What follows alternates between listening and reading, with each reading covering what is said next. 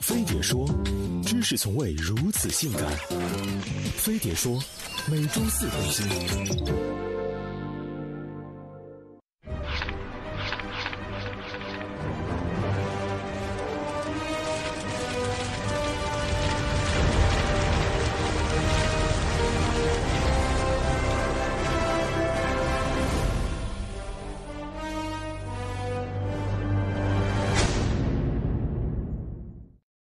改革开放后，穷了几辈子的国人纷纷投身赚钱伟业，并从中提炼出快、狠、准的行动纲领，将它落实到了生活的方方面面。于是，他们分秒必争，他们不愿等待，他们的口号是。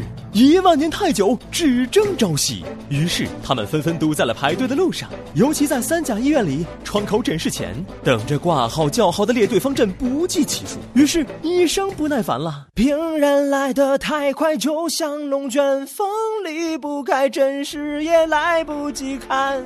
为提高翻台率，他们看病如蜻蜓点水，病人则一头雾水。刚想问，后面的人又催了。这还没完，验血 B 超 X 光更能让人拍到憔悴。我不要再拍，我不要再拍，我不，我不，我不要再排队。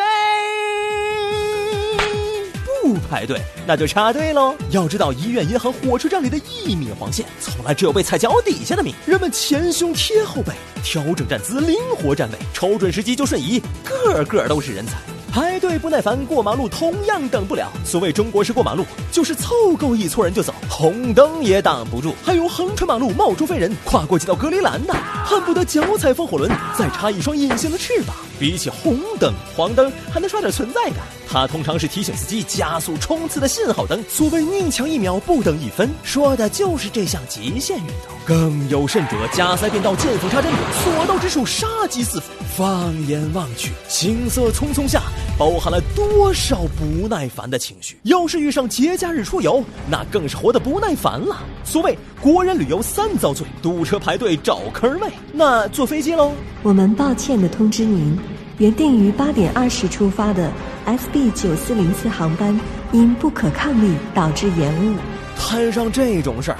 国人分分钟开启暴走模式，团结一致，分工明确。有的主攻值班柜台闹维权，有的撒泼打滚拉仇恨，还有的利用周边资源上演全武行。只见候机大厅，饭盒与泡面齐飞，口水供泪水一色。好不容易上了飞机，好好坐又不会，总想起来活络筋骨，体验空中漫步。难怪外国的空姐要对我们差别对待。抛开这些看得见的不耐烦，我们还在看不见的信息海洋里烦躁不安。我们刷微博、追热点、转发朋友圈，却从不细问来源和真实性。我们没耐心读书，却痴迷断章取义的心灵鸡汤。为了喂饱不耐烦的国人，意见领袖、鸡汤大师风生水起，顺便赚的。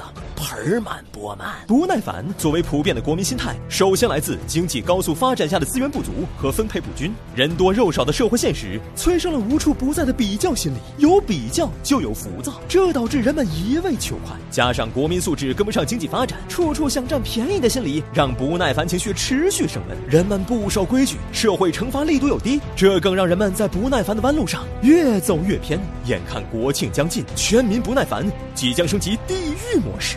大戏就要上演，我早的不行。七天假又来临，全市人民的人民，路上没有我的好心情。出个门是无数膀胱堵在卫生间，家里顿时不争气的网速在那画圈圈。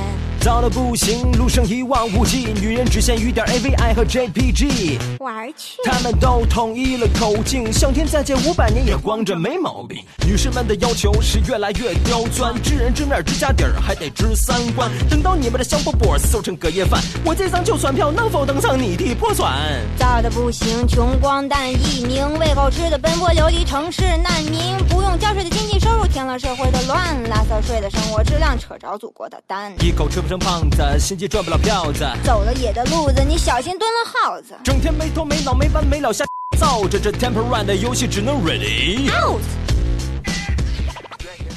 国庆回一趟母星，停更一周，十月十三日回归地球，多大点事儿是吧？